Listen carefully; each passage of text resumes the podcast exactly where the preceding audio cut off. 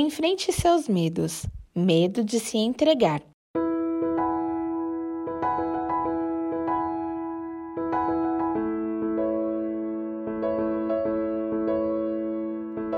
No plano racional, a gente sabe um monte de coisas. Por exemplo, é meio que senso comum entre os cristãos que devemos entregar tudo para Deus, uma vez que queremos ter um relacionamento real com Ele. Mas viver isso espiritualmente e emocionalmente é bem diferente. Em Isaías 41, de 1 a 10, encontramos o seguinte: Calem-se diante de mim, ó ilhas, que as nações renovem as suas forças que elas se apresentem para se defender. Vamos encontrar-nos para decidir a questão. Quem despertou o que vem do Oriente e o chamou em retidão ao seu serviço, entregando-lhe nações e subjugando reis diante dele? Com a espada ele os reduz a pó, com o arco os dispersa como palha. Ele os persegue e avança com segurança para um caminho que seus pés jamais percorreram. Quem fez tudo isso?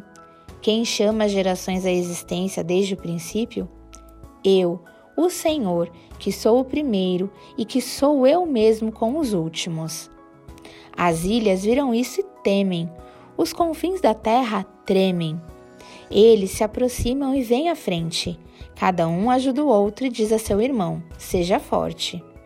O artesão encoraja o ourives, e aquele que alisa o martelo incentiva o que bate na bigorna. Ele diz acerca da soldagem: Está boa, e fixa o ídolo com prego para que não tombe. Você, porém, ó Israel, meu servo Jacó, a quem escolhi, vocês, descendentes de Abraão, meu amigo, eu os tirei dos confins da terra, de seus recantos mais distantes, eu os chamei. Eu disse: Você é meu servo. Eu o escolhi e não o rejeitei. Por isso, não tema, pois estou com você. Não tenha medo, pois sou eu o seu Deus. Eu o fortalecerei e o ajudarei. Eu o segurarei com a minha mão direita vitoriosa.